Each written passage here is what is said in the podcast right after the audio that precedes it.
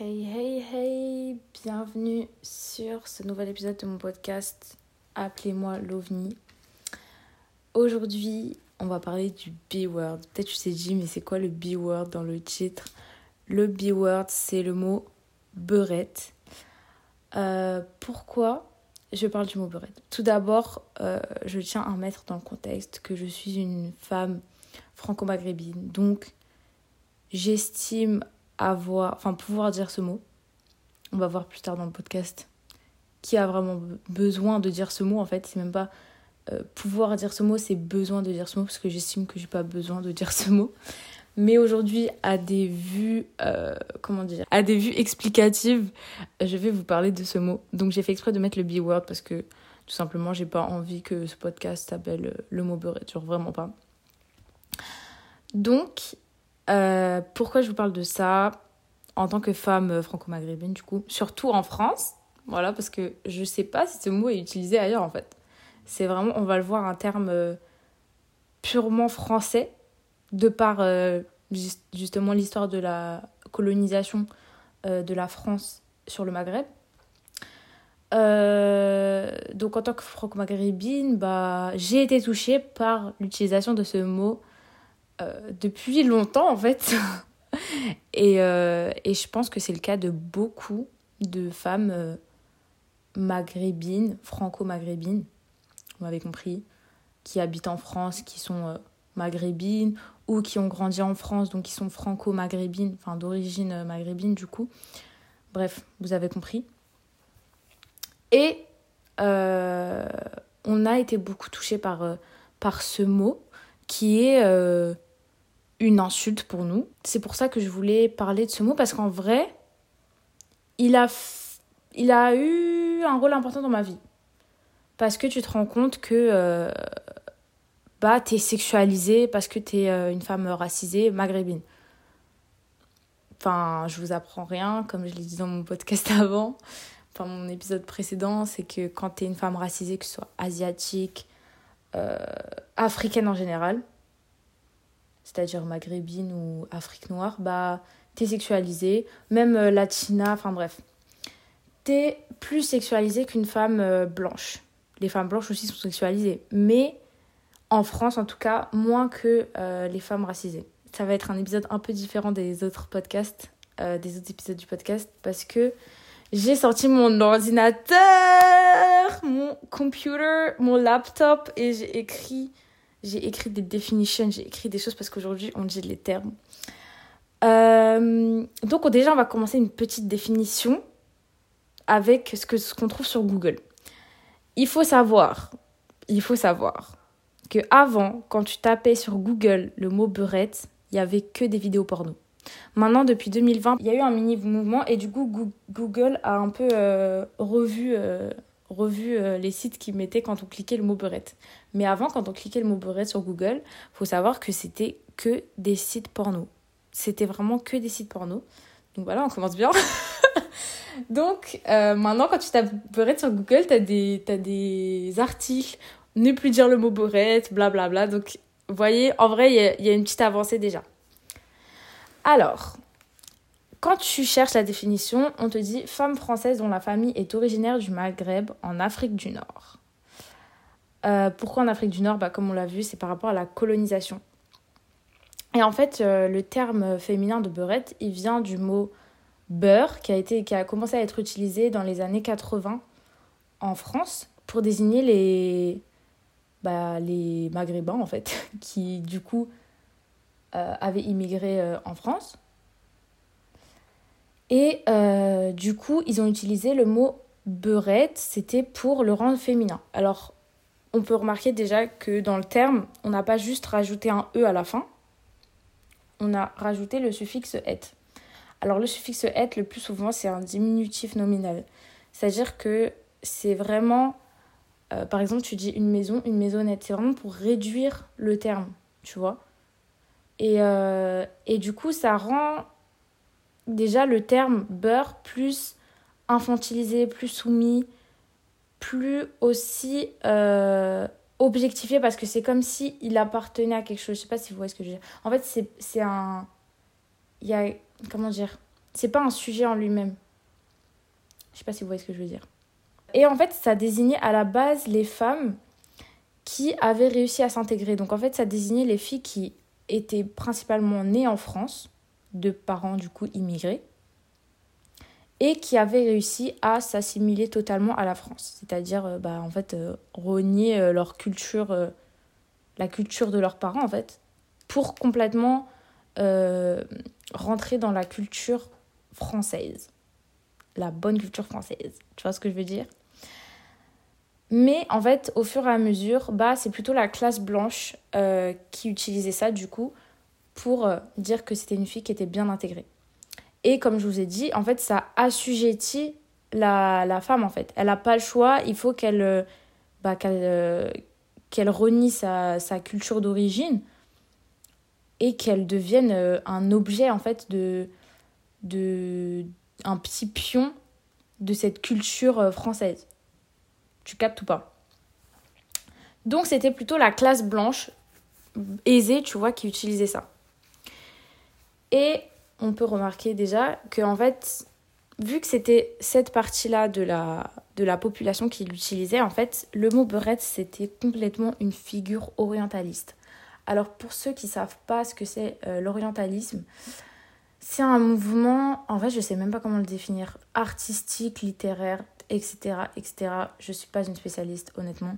Il y il y a un livre qui s'appelle L'orientalisme. Je ne l'ai pas lu, je ne sais plus c'est qui l'auteur, mais qui est qui ne décrit pas ce qu'est l'orientalisme, mais je crois que c'est en fait bah, c'est vraiment un livre orientaliste, genre. En fait, l'orientalisme, c'est un fantasme euh, de la culture occidentale sur la culture maghrébine. Enfin, un fantasme de la culture maghrébine vu par la culture occidentale. Est-ce que vous captez? Genre en mode, euh, ils pensaient que t'arrives euh, au Maghreb, ouais, il y a des meufs qui font du, la, du belly dance et tout. Genre, vous voyez ce que je veux dire? Est-ce que vous voyez? Bah, En fait, l'orientalisme, c'est ça. L'orientalisme, c'est vraiment des fantasmes des blancs, des occidentaux, des français sur le Maghreb. Donc, Jasmine, c'est orientalisme, tu vois. Genre, la, Jasmine, la princesse, c'est totalement orientaliste totalement orientaliste. Et il euh, faut savoir que l'Orient, c'est pas juste. Euh, enfin, c'est pas le Maghreb en fait. Enfin, je crois. Je ne suis pas forte en géographie. Je suis désolée. Mais je crois que l'Orient. Est-ce que. Est-ce que même. Euh, le Maghreb, c'est en Orient en fait? Bah, je sais pas. Mais ce mouvement s'appelait l'orientalisme. C'était un peu le. C'était les gens qui bandaient sur le Maghreb en fait, tout simplement. sur le Maghreb et aussi il y avait le Moyen-Orient. Enfin voilà, c'était cette culture cette culture. Il y avait aussi, je pense, une grosse partie de l'Asie. Mais en gros, quand tu parlais d'orientalisme, c'était vraiment genre les chameaux dans le désert. Euh, bref, t'as capté. Donc, la beurette, c'était la figure orientaliste. C'est vraiment Jasmine, en fait. Tu vois, les gens, bah, en fait, c'était pas des sujets, les femmes maghrébines, c'était vraiment des objets de fantasme. Vraiment des objets de fantasme. Et euh, ce qu'il faut pas oublier de dire, c'est qu'il y avait un big, big, big fantasme sur bah, les harems et sur ces femmes qui venaient du Maghreb et qui migraient en France. C'est-à-dire que pendant la c'était quand pendant la colonisation en fait, il y avait par exemple beaucoup de cartes postales qui étaient faites euh, au Maghreb par les Français, par les colons. Et en fait, c'était des femmes mauresques, qui disaient des femmes mauresques, des femmes mortes, qui en fait représentaient bah, les femmes euh, maghrébines, il me semble je ne dis pas que des vérités dans ce podcast. Enfin, je peux faire des erreurs. Je suis désolée. Je ne suis pas une spécialiste de l'histoire. Juste là, j'essaye, tu vois. Euh, donc, c'était des, des, cartes postales de femmes mauresques. Et en fait, quand vous tapez ça sur Google, vous allez voir que c'est des cartes postales de femmes qui sont euh, à moitié nues. On voit leur un, c'est tout. Enfin, bref. Donc, c'était des objets de fantasme. C'était littéralement des objets de fantasme. Vraiment, vraiment, vraiment, ça, faut le souligner c'était en fait, bah, comme vous avez vu, euh, il y a plein de, d'affiches des colons quand il y avait la colonisation. Ils étaient en mode dévoiler les filles, vous êtes tellement belles sous vos voiles, enlevez vos voiles. Enfin, vraiment, c'était il faut sauver cette femme qui est prisonnière en fait. Et du coup, il les déshabillait. Il, Enfin, en fait, c'était vraiment un big, big fantasme. Et donc, en fait, derrière le mot beurette, il y a également tout ce fantasme orientaliste qui est à vomir, qu'on se le dise, simplement. Et donc c'était bah, en fait des figures d'exotisme, de fétichisation. Euh, donc, bah, fétichisation, euh, je sais pas si je vous apprends quelque chose, mais c'est quand tu. Enfin, en fait, tu es attiré par quelqu'un ou quelque chose, pas pour cette personne en elle-même, mais pour ce qu'elle représente à tes yeux. C'est-à-dire, euh, oh, moi j'aime trop les rebeux. Tu vois, les gens qui disent, de toute façon, je ferai un épisode là-dessus. Ouais, non, mais moi j'aime trop les rebeux et tout, je sors qu'avec des rebeux. Bah, en fait, mais bye, genre bye. Casse-toi, genre, tu me dégoûtes. Enfin, en fait, les rebeux ne sont pas toutes les mêmes. Genre, en fait, on est des individus, mon gars. Ou quand tu dis, ah, mais moi je sors qu'avec des renois. Enfin, après, ça peut être du goût, mais moi en fait, je trouve que c'est un peu de la fétichisation, tu vois. Parce que, mec, t'es bizarre. Et il faut savoir qu'il y a énormément de fétichisation. Donc, ce mot beurette, il est empreint de fétichisation. Il est aussi empreint de racialisation. C'est un terme raciste. Concrètement, maintenant, c'est un terme raciste. Par, euh, par rapport au fantasme orientaliste, etc., c'est clairement un terme, raciste. C'est un terme empris aussi de sexualisation, comme on l'a vu, et évidemment de colonisation, parce que ça a bien commencé quelque part. Donc, la colonisation, ça a clairement assujetti ces femmes-là et euh, ça en a fait totalement un objet euh, sexuel, en clairement sexuel, empris de fantasmes. Et dans les années 2000, parce que ça c'était années 80 jusqu'aux années 2000, années 2000, ça devient, en vrai c'est la suite logique, un terme pour désigner une femme qui est plutôt vulgaire, qui porte beaucoup de maquillage et qui est vraiment peu respectable. Ou c'est celle qui s'est émancipée justement de sa famille dont elle était prison, dont prisonnière, donc de sa famille entre, musulmane, de sa famille musulmane parce que pour eux genre euh, la femme elle est emprisonnée dans sa famille musulmane et donc euh, c'est une fille qui s'est émancipée, qui est devenue euh, voilà, et son seul moyen d'émancipation, bah, c'est de devenir l'extrême opposé de, entre guillemets, la ourtie. Vous savez ce que c'est la ourtie? Je pense, je sais pas si j'ai besoin de préciser. En gros, la ourtie, c'est la fille qui est archi dans le din, qui est archi dans la religion, qui, par exemple, en vrai, peut-être voilée ou pas, enfin, voilà. J'ai envie de faire un épisode beurette ourtie. Genre ce, ce paradoxe, soit t'es une beurette, soit t'es une ourtie, bref, on verra. C'est euh, le paradoxe de soit t'es une fille bien, soit t'es une grosse. Euh, bref. Donc, c'est dans les années 2000 une femme plutôt vulgaire et ou qui s'est émancipée de sa famille euh, d'où elle était prisonnière et son seul moyen d'émancipation c'est voilà de s'exhiber bref et cette figure on la retrouve notamment enfin elle est mise en avant dans la télé-réalité parce qu'évidemment, ça fait vendre. Évidemment, je vous apprends rien, enfin peut-être que je vous apprends quelque chose, mais la télé-réalité, déjà, on voit énormément de personnes blanches. Et quand as une personne arabe ou, enfin arabe, maghrébine ou, euh, ou noire, bah souvent c'est des, souvent c'est des femmes qui sont énervées. Alors euh, par exemple, si on a une femme maghrébine ou noire, bah, elle va être hystérique, euh, elle va crier partout, elle va être archi exubérante, etc. C'est les figures qui veulent nous montrer en fait. Et, euh, et quand c'est un homme, bah, il va être plutôt violent, plutôt, tu vois. Donc ça, c'est très dangereux parce que en fait, ça, bah, ça met des fantasmes dans la tête, enfin, des stéréotypes en fait. Donc, parce qu'il y a beaucoup de Français qui regardaient, qui regardaient des téléréalités à l'époque. Et donc, euh, et donc euh, la culture comme ça, là, ça participait énormément à balancer des stéréotypes sur les personnes racisées, que ce soit maghrébines ou noires en fait. Euh, parce que c'était aussi, bah, faut savoir qu'en France, nous, on a, enfin moi j'habite à, à, à, Paris, banlieue, autour de nous, il y a des personnes racisées. Enfin, il y a, en banlieue, il y a moins de blancs que de personnes racisées. Et donc nous, on en voit en fait. Enfin, genre, c'est, pas choquant pour nous. Mais il y a des gens en France qui regardent ces émissions qui ne voient jamais de personnes racisées. Et donc, la seule image qu'ils ont, c'est celle-là. Et en fait, du coup, il y a une grande partie de la France qui en fait croit que ces stéréotypes sont vrais. Et c'est vraiment euh, véridique en fait, parce que Paris c'est un microcosme, même les grandes métropoles. Mais il y a aussi des grandes métropoles où justement les gens sont aussi comme ça, sont croit à tous ces stéréotypes en fait. Et donc, euh, la télé-réalité, bah, en fait, ça utilisait ça. En fait, ça, ça, demandait aussi à ces personnes qui se retrouvaient un peu prisonnières parce qu'elles voulaient faire la, la, télé-réalité de devenir totalement des personnages, en fait. Et euh, par exemple, il y avait euh, Turner, je l'aime, cette fille, je l'aime. Genre, en fait, bon, c'est un personnage très controversé. Mais moi, déjà, je la trouve magnifique. Enfin, franchement, si vous voyez, je crois qu'elle était dans le loft. C'était dans les années vraiment début 2000.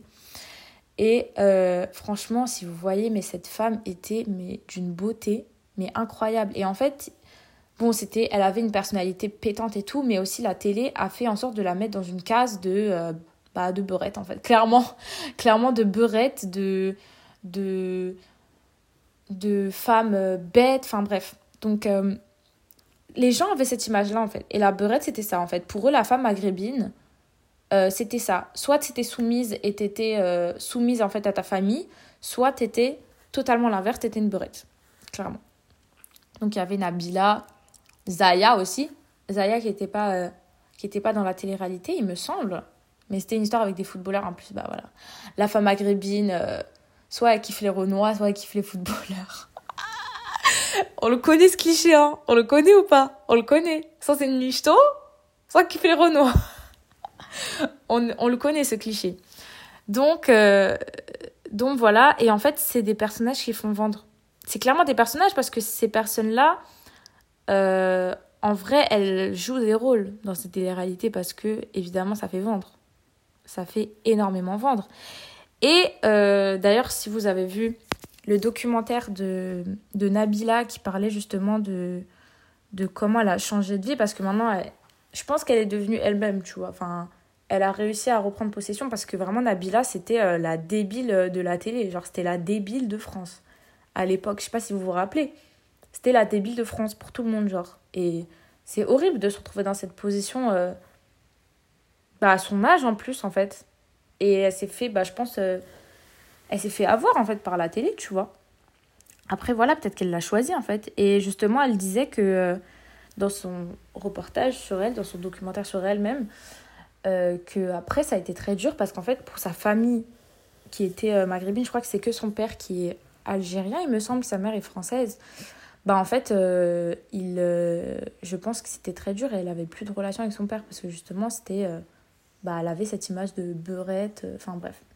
Donc c'est c'est c'est vraiment c'est vraiment ce fantasme de de la femme qui s'est émancipée de sa famille et qui est devenue hyper sexualisée et qui est la honte de la famille, enfin bref.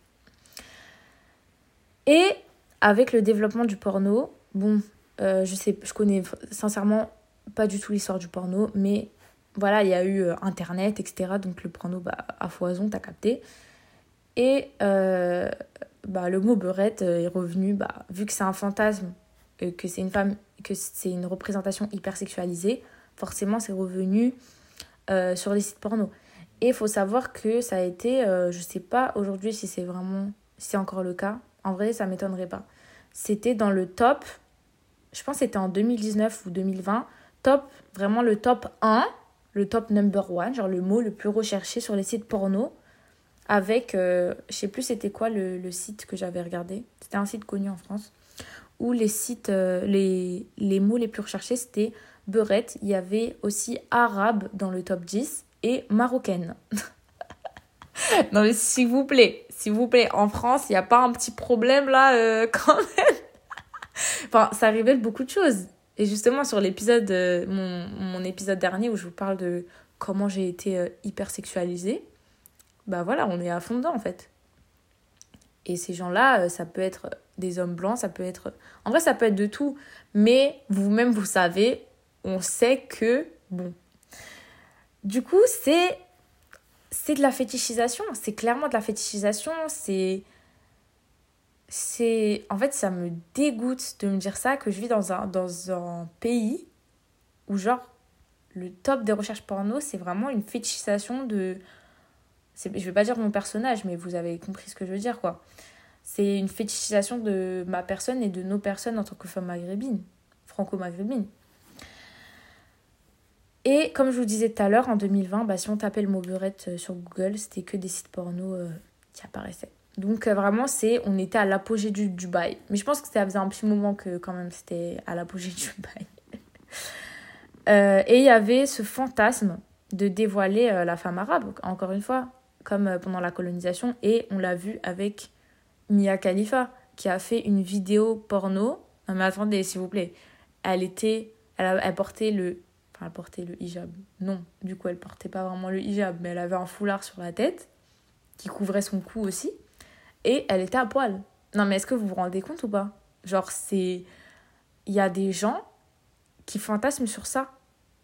À quel point ça débecte. Enfin, moi, je. Et c'était la...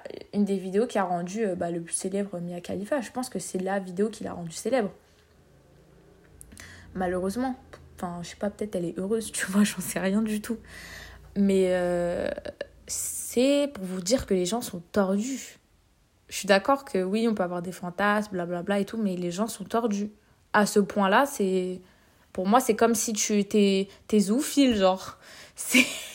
C'est une dinguerie d'avoir des fantasmes comme ça, frérot, quand même. Calme-toi. Enfin, c'est vraiment, en fait, t'as même pas envie de de faire l'amour avec quelqu'un, tu as envie de baiser un objet. Genre pour toi, c'est pas une personne, c'est un objet. C'est ça la fétichisation en fait. C'est vraiment une expérience. La personne n'est pas une personne à tes yeux. C'est une expérience. C'est ça, dégoûte en fait. Ça dégoûte. Et tout ça, ça découle euh, de toute l'histoire euh, de la colonisation. Hein. Faut pas, faut pas se leurrer. Et donc, euh, c'est aussi un terme qui est classiste parce que ça désigne aussi la femme maghrébine, enfin ça désigne la femme maghrébine, mais ça désigne aussi celle de banlieue particulièrement, parce qu'à l'époque... Enfin en fait non, je pense qu'il y avait euh, des femmes maghrébines.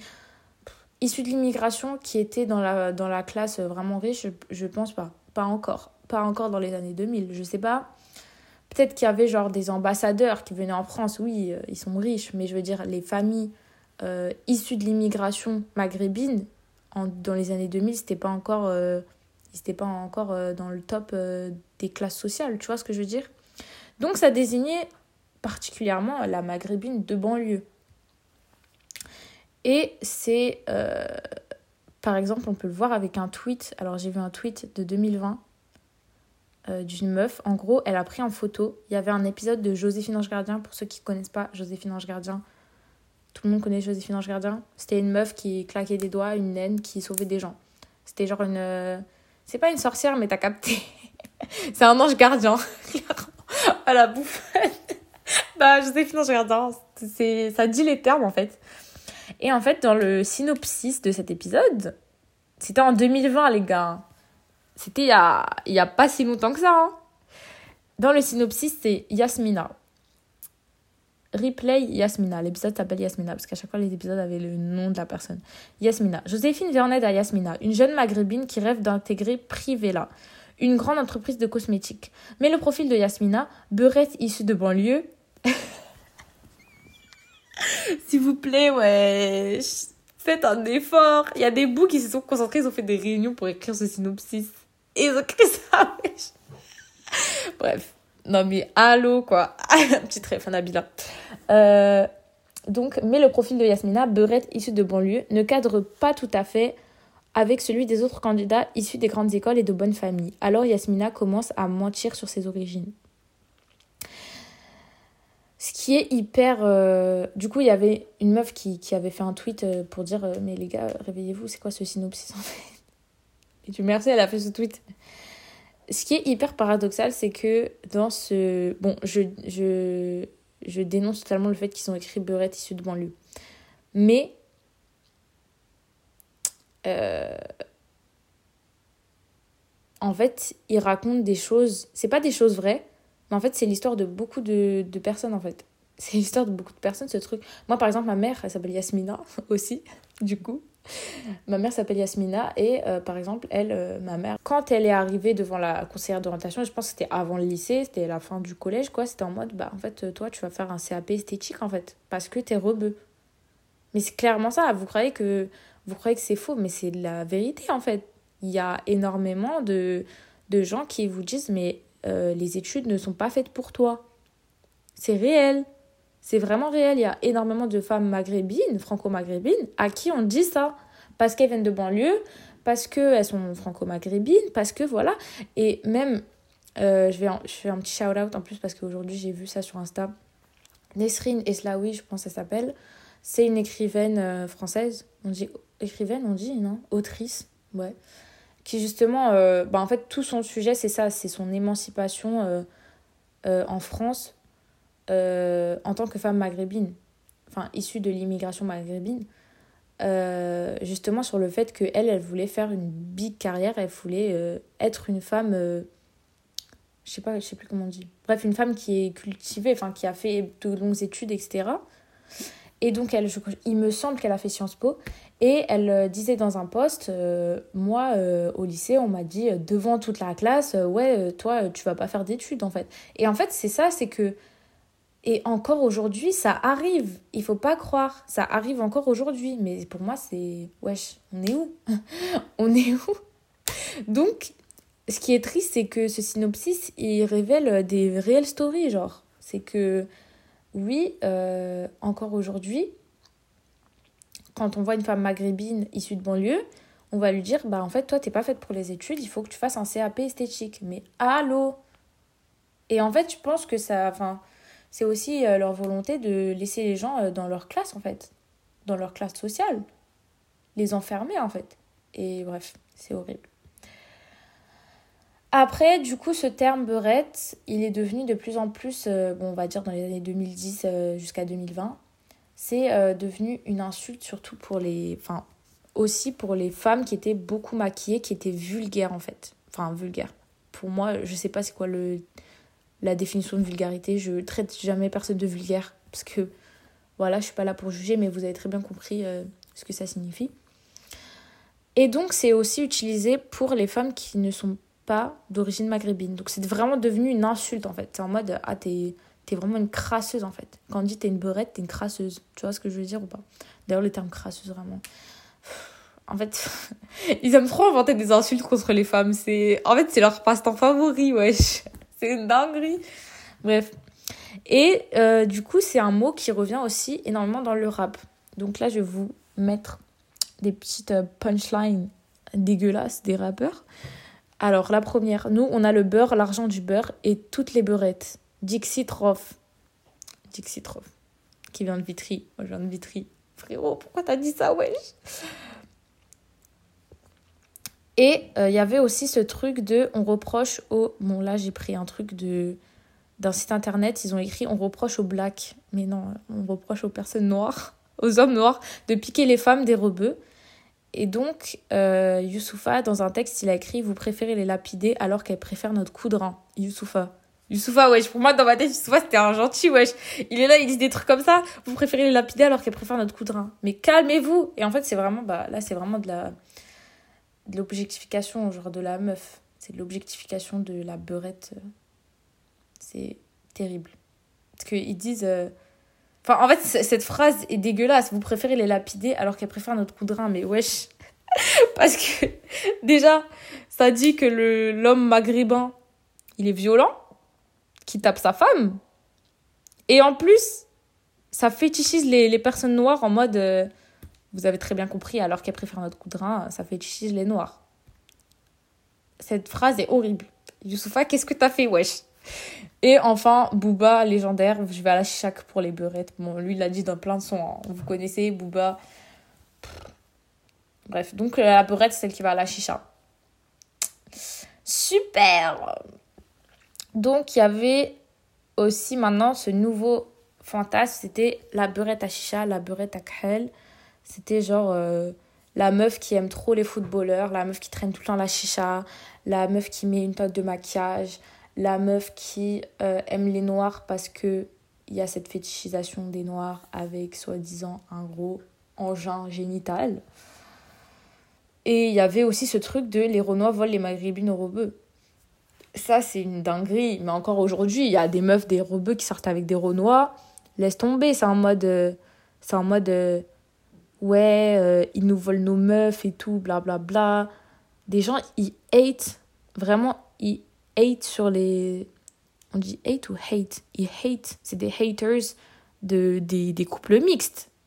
Parce que dans leur fantasme, genre, euh, les meufs rebeux, euh, elles sont que avec des rebeux, tu vois. Mais wesh, c'est pas des objets, les gars. Laissez-les faire leur vie, clairement. je voulais faire une petite aparté. Parce que quand j'ai fait mes recherches, je suis tombée sur, sur Combini qui ont fait un article. Ça, c'est vraiment une petite aparté. Hein. Ils ont fait un article sur justement le fait qu'il fallait pas dire le mot beurette. Et je vois quoi La photo de l'article, c'était une photo de Divine. Ceux qui connaissent pas ce film, c'est un film de. Je pense que c'est Dunia Amamra, mais je suis pas sûre.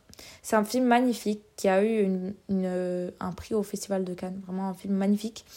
Et ils ont mis une photo de Oulaya Amamra dans ce film, donc qui est une femme euh, franco-maghrébine, qui est cette actrice, je l'aime d'amour. Elle est déjà elle est magnifique. Littéralement, elle est magnifique. Et en plus, c'est une super actrice. Donc, allez voir ses films. Et donc, Combini, ils font un article sur le fait de ne pas dire le mot beurette. Et ils mettent une photo de Divine, sans contexte, de Oulaya Mabra. J'étais en mode, mais les gars, vous vouliez en venir où là? Vous avez dit, ne dites pas le mot beurette et ils ont mis une photo de femme franco-maghrébine. Why? Why? Ils sont ils ont pas compris le, le concept, euh, les potos, je crois. Je crois que ça a pas trop marché en fait. Bon, maintenant, on va passer à mes expériences avec ce mot. Mes expériences aussi, euh, celles de ma copine qui a bien voulu me raconter son histoire. Bon, je connaissais déjà l'histoire, c'était juste pour le podcast. Elle m'a envoyé des petits audios que je vais vous faire écouter. Manal, si tu passes par là, big up, big up, big up ma copine wesh. Et du coup, euh, parce que c'est un, un, sujet dont on a beaucoup parlé avec elle. Parce que oui, enfin surtout, on a parlé de notre expérience déjà à l'extérieur de notre école d'ingénieur. Mais, euh, mais aussi euh, dans l'école d'ingénieur, on a parlé de nos expériences et croyez-moi qu'on l'a entendu beaucoup ce mot. Vraiment. Donc, shout out à mon dernier épisode de podcast où je vous raconte cette histoire. Mais bref, les gens font vraiment une fixette, surtout qu'en école d'ingénieur, bah, il y a beaucoup d'hommes blancs. Et c'est une fétichisation euh, des femmes maghrébines. Hein. Donc, mes expériences avec ce mot, bah, comme je vous ai dit, on m'a traité de beurette. Euh, je pense que j'étais au collège la première fois, quelque chose comme ça. Euh, juste parce que je mettais du maquillage. Donc, encore une fois, quand t'es une femme racisée en général et que tu mets du maquillage, bah, en fait, directement, t'es trop maquillée, genre, littéralement. Alors que les femmes blanches, c'est mieux vu. Qu'on se le dise ou si tu mets un décolleté, ou bref, si tu fais ta vie, quoi, on va te casser les couilles, clairement. donc, euh, donc, ouais, ce mot, pour moi, ça a été directement perçu comme une insulte, hein, clairement, directement. Et aujourd'hui, euh, on a ce, ce, terme qui revient euh, fortement parce que justement, les gens savent qu'il faut plus dire le mot beurette. Et on a le terme Inès. Ouais, c'est une Inès, ouais, c'est une Kenza. Les gars, c'est vraiment des reprises du mot beurette, ça. Et du coup, ce terme, euh, ouais, c'est une Inès, ouais, c'est une Kenza, bah en plus, c'est un peu. C'est grave infantilisant. C'est le mot beurette plus.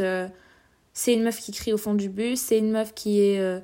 qui vit pour les caméras, c'est une meuf qui vit pour le regard des hommes, c'est une meuf qui. On souffle.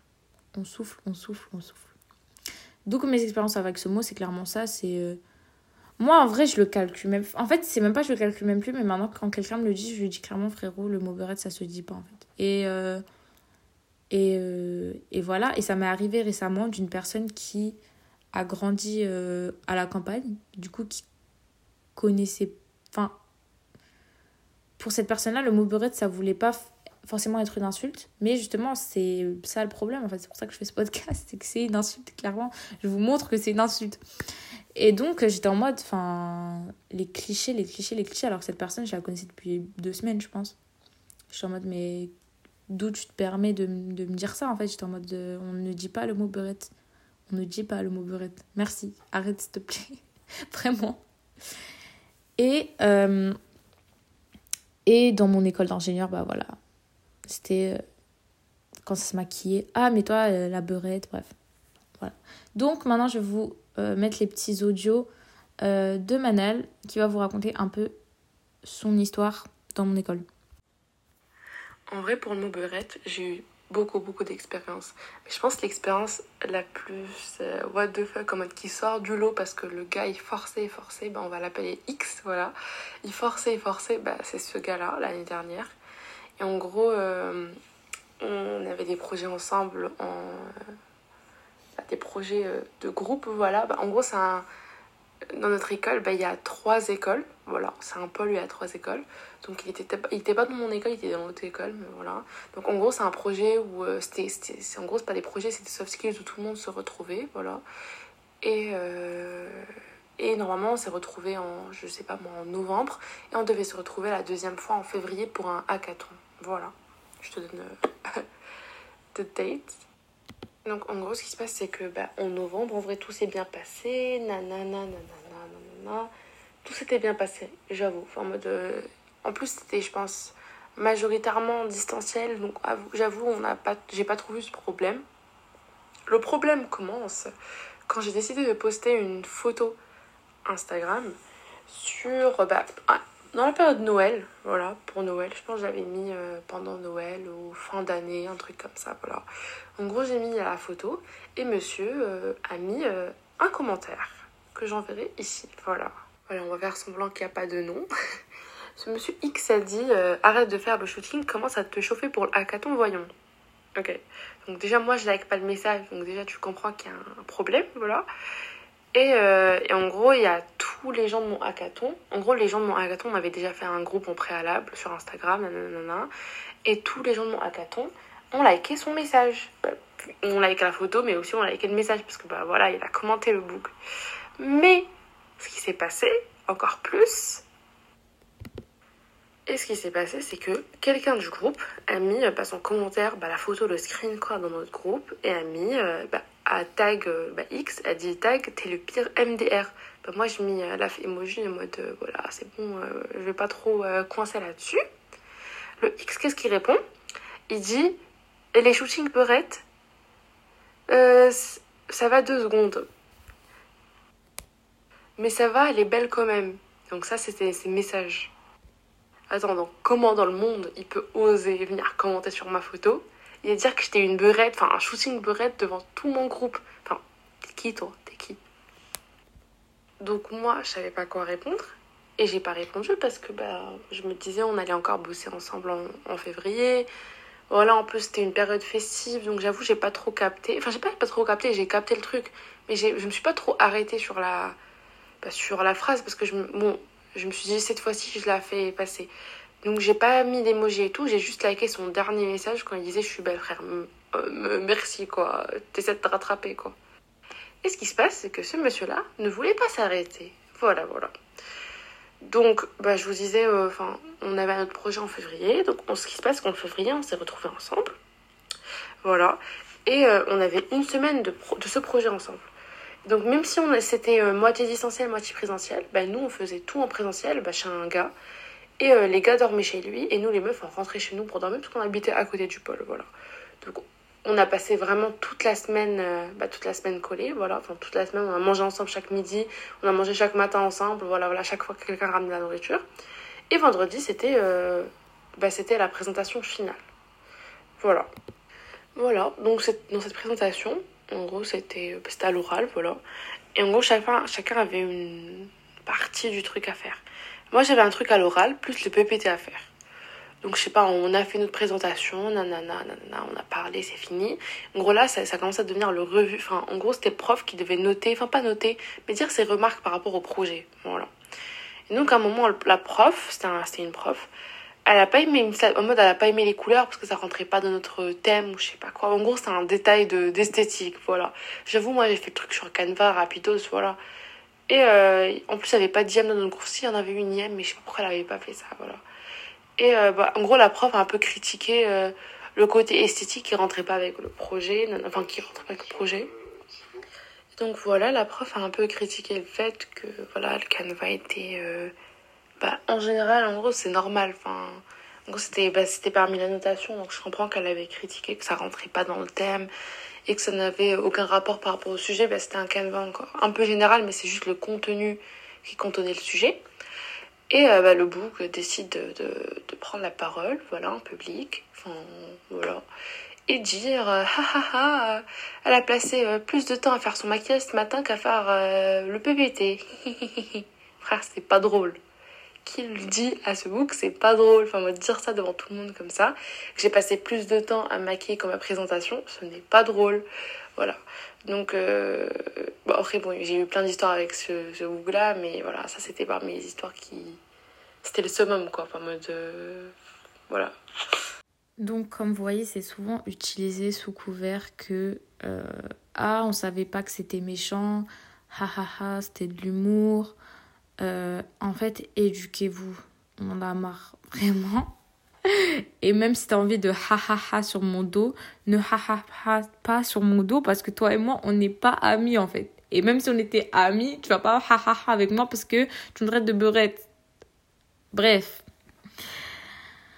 Donc, Aujourd'hui, en plus, comme je vous dis, le terme est remplacé par des appellations comme Inès, Kenza, mais c'est la même. C'est comme en fait la, stigmatisation des lacostéennes. Genre quand ça va être, euh, quand ça va être euh, des, des lacostéennes, euh, bah ça va être une insulte pour beaucoup de gens, genre sur TikTok en mode ah non je veux pas dans la costéenne.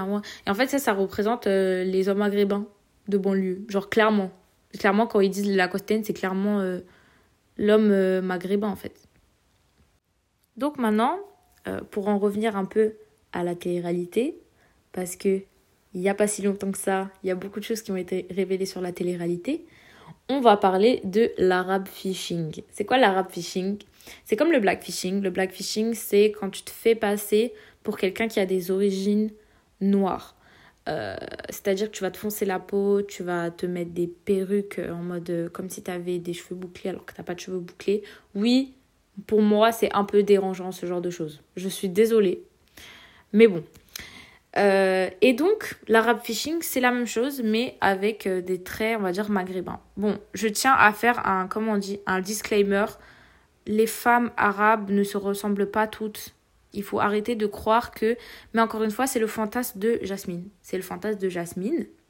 Les femmes maghrébines, il n'y a pas une femme maghrébine. Toutes les femmes maghrébines sont différentes, que ce soit physiquement, que ce soit mentalement. C'est... Enfin, faut arrêter avec ce stéréotype de ouais la femme maghrébine oh les rebeux elles ont des grosses fesses oh les rebeux euh, elles sont bien formées oh les rebeux wesh lâchez-nous un peu les reilles lâchez-nous c'est une dinguerie on n'est pas des objets, on n'est pas la même personne en fait. On est des individus différents. Et justement, ça, ça peut créer des complexes sur les femmes maghrébines. Donc, il y a de l'arabe fishing. Pourquoi il y a de l'arabe fishing? Parce que les gars, ça fait vendre. Il y a du fantasme. Et surtout dans la télé-réalité. Et comme on l'a vu récemment, Mila Jasmine, cette petite, euh, cette petite euh, coquine. Non, j'ai coquine, ouais. Pourquoi j'ai dit coquine? Cette petite comment j'ai en fait c'était en mode coquine en mode euh, cette petite euh, malicieuse tu vois cette petite euh, chenapan elle s'appelle pas du tout Mila Jasmine elle s'appelle Marie Germain s'il vous plaît cette meuf n'a aucune origine euh, maghrébine ou arabe en général et elle joue sur l'ambiguïté raciale entre guillemets raciale je mets des guillemets parce que pour moi il n'y a pas de race on est tous humains genre mais vous avez compris ce que je veux dire. Elle joue sur cette ambiguïté. Et il y a énormément de meufs qui jouent sur cette ambiguïté. C'est-à-dire qu'elles vont, euh, bah, en fait, essayer de complaire au stéréotype de ce fantasme de la femme arabe maghrébine pour récupérer la thune. Par exemple, il y a cette meuf qui s'appelait Gwendoline. C'est une meuf qui a fait euh, des téléréalités, qui s'appelle Gwendoline et qui s'est appelée Safia pour faire croire non, mais. Et justement, elle se fonce la peau, elle, teint, les cheveux foncés. Et c'est vraiment jouer sur une ambiguïté et jouer sur les stéréotypes des femmes euh, arabes ou maghrébines, tu vois. Et pour moi, c'est vraiment euh, se faire de l'argent sur le dos des gens et surtout, en fait, véhiculer. Vous vous, que vous vous rendez compte que ces gens-là ne sont même pas des personnes maghrébines et elles véhiculent des stéréotypes sur euh, la communauté maghrébine, en fait. C'est vraiment euh, je prends l'argent du beurre euh, la crémière tout en fait. C'est une dinguerie. Non mais allô genre personne se dit quelque chose là. Et en fait ça ça contribue au fait que les gens pensent qu'il y a une seule identité maghrébine que les gens pensent que la femme maghrébine, c'est ça, parce que Mila Jasmine, mais tout le monde croyait que c'était une maghrébine, hein. Tout le monde croyait que c'était une maghrébine, vraiment. Et il y en a énormément comme ça. Il y a beaucoup de meufs comme ça. Et euh, alors que, euh, enfin, il y a une multitude, euh, il y a une multitude d'identités. Il y a clairement une multitude d'identités.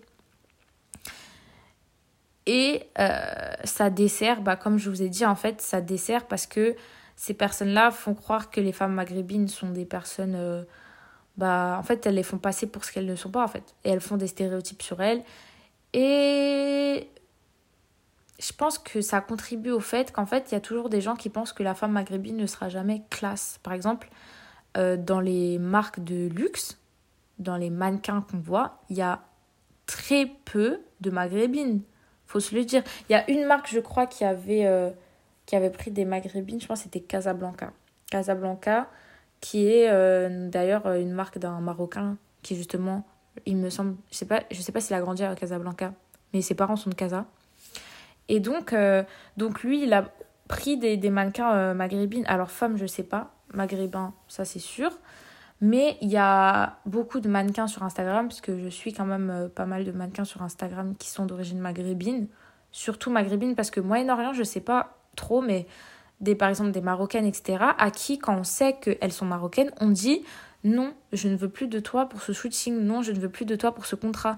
Parce que elle, elle, euh, pour, euh, c'est pour les casteurs, pour ceux qui, qui les prennent pour les tafs, bah c'est en mode Ah, t'es marocaine. Genre, c'est pas classe pour en fait. Ça va pas vendre. Parce que la femme maghrébine, euh, c'est trop sexualisé, en fait, encore une fois. Et ça, c'est vraiment un problème. C'est vraiment un problème. C'est. Enfin, en fait, on n'est vraiment pas représenté. C'est une dinguerie. Et. C'est triste, en fait. C'est triste. Et le pire, c'est que même des fois, il y a beaucoup de femmes qui, par exemple. Il y a beaucoup de femmes qui. Euh, qui s'habillent en Zara, etc. Et quand les rebeux vont s'habiller en Zara, vont s'habiller classe, parce que pour moi c'est classe, genre blazer et tout, bah ça va trop dire euh, ah mais euh, elle veut trop faire la meuf classe, ah mais c'est une Inès, ah, euh, ah c'est une meuf de Zara, ah mais en fait lâchez-nous genre c'est bon, je sais pas genre laissez-nous vivre nos vies, c'est une dinguerie, mais ça c'est réel hein, les gars, c'est vraiment réel. Même quand bah en fait tu vis ta vie, genre on va dire ah mais de toute façon toi tu seras jamais classe, ah mais de toute façon bref, bref. Donc qui peut employer ce terme au final? Pour moi, personne en fait. Parce que, bah, avoir les femmes maghrébines, on peut dire le mot beurette, mais en fait, genre, on peut pas dire de quelqu'un que c'est une beurette. Pour moi, personne peut dire Ah, mais toi, t'es une beurette. Tu vois ce que je veux dire? Genre, euh, c'est comme bah, les Renois, peut-être, ils s'appellent entre eux des fois avec le N-word, mais euh, nous, ce serait trop bizarre qu'on s'appelle entre, entre maghrébines avec le B-word, genre euh, en mode Ah, wesh, beurette, ça dit quoi? Enfin, non, en fait. c'est un peu louche. c'est vraiment très louche. Donc, pour moi, en fait, personne ne devrait utiliser ce mot. Personne. Et il y a aussi un mouvement qui reprend ce terme euh, pour se le réapproprier. Par exemple, je pense à la beurrétocratie de Lisa Boutelja. Lisa Boutelja, si vous la connaissez pas, c'est une... Comment la définir? Elle a tellement de casquettes, cette femme, euh, je l'admire vraiment. Euh, c'est une femme franco-maghrébine, donc voilà, d'un père algérien et d'une mère française qui a grandi dans les Alpes, je crois. Ou dans les Vosges, je sais plus. Et elle a fait des études euh, dans la plus grosse école de mode à Londres et euh, du coup elle est activiste en fait et elle a créé ce mouvement la beurrétocratie pour clairement euh, reprendre ce terme beurette et se, se, le réapproprier. Et moi je suis pas contre, voilà. Je dirais pas que je suis pour. Enfin en fait si parce que c'est bien de faire ça. C'est bien de nous dire ok euh, enfin, en fait, ce qui me dérange, c'est de dire, ok, je suis une beurette et quoi? Parce qu'en fait, on n'est pas des beurettes. Ce terme, pour moi, il est trop dégueulasse pour dire, oh, je suis une beurette. Mais. Ouais, c'est compliqué. Mais j'aime beaucoup son mouvement, en tout cas. J'aime beaucoup son mouvement et euh, j'aime beaucoup ce qu'elle fait, vraiment. Et il y a aussi euh, un petit shout-out à un compte Instagram que je suis, qui est tenu par deux filles qui s'appellent Asma et Zoé, qui sont deux filles franco-maghrébines. Euh, qui s'appelle Beurette révoltée et qui justement reprennent. Euh, en fait, c'est très, un conte qui est vraiment beau parce qu'en fait, ça, il y a des posts explicatifs sur des termes, sur des mouvements, etc. Et il y a aussi, aussi sur des femmes euh, du Moyen-Orient ou du Maghreb qui sont, qui sont, comment dire, des figures vraiment importantes. Et il y a aussi des posts en mode, des shootings vraiment en mode je sais pas comment vous dire, mais ils sont, ils sont top avec des quotes et tout. Et genre, enfin bref, j'adore ce compte. Donc, Beurette Révoltée, allez follow sur Insta. Vraiment, shout out à elle. Genre, j'aime trop leur compte. Les photos sont vraiment quali. Et euh, donc, il y a cette volonté aussi de pouvoir reprendre ce terme. Mais je pense que ce terme est quand même dégueulasse. Voilà, je suis désolée, il faut arrêter de le dire. voilà. Euh, conclusion, bah, il n'y a pas qu'une seule femme maghrébine. Malheureusement, je suis désolée de vous décevoir. C'est comme il n'y a pas une seule femme asiatique, il n'y a pas une seule femme noire. Enfin, vraiment, arrêtez. Genre, arrêtez de vous mettre dans des fantasmes de ouf. C'est pas parce que tu sors avec une rebeu que machin, blabla. Non.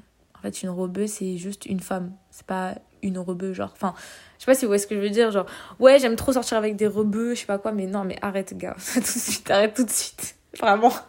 je dégoûte, en fait. Donc, euh, donc voilà. Sur ce, j'espère que ce podcast vous a aidé à un petit peu mieux comprendre euh, le terme beurette.